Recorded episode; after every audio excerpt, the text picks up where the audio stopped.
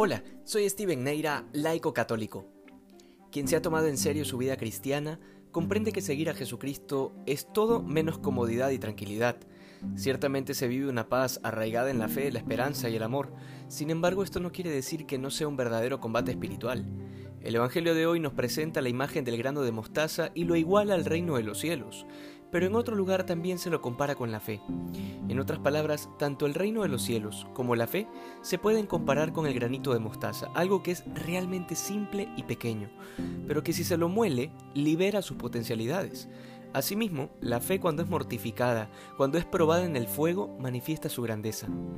La fe no crece en la comodidad de quien vive seguro, tomando decisiones en función de sus intereses temporales, sino que se prueba de verdad ahí donde nos toca confiar, donde nos enfrentamos ante las adversidades que presenta este mundo que se ha declarado abiertamente contrario a la fe cristiana, a la verdad, a la bondad y a la belleza.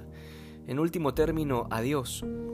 Aquel que vive con los pies en la tierra, pero acumulando tesoros en el cielo, ese está dispuesto a que el granito de mostaza sea triturado, está dispuesto a dar la vida por la fe y a soportar las pruebas de este mundo con tal de ganarlo todo para la vida eterna.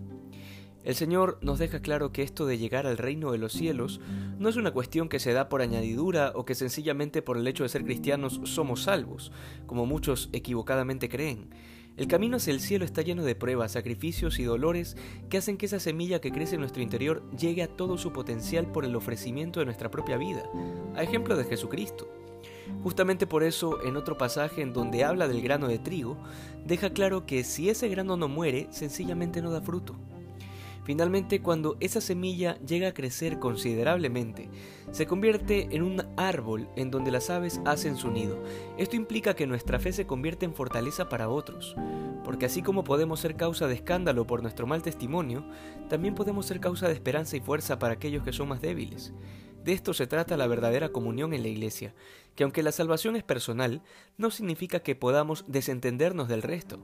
Dios espera que esa semilla que ha sembrado en nosotros crezca y se convierta en vida para otros. Que hoy seamos más santos que ayer. Dios te bendiga.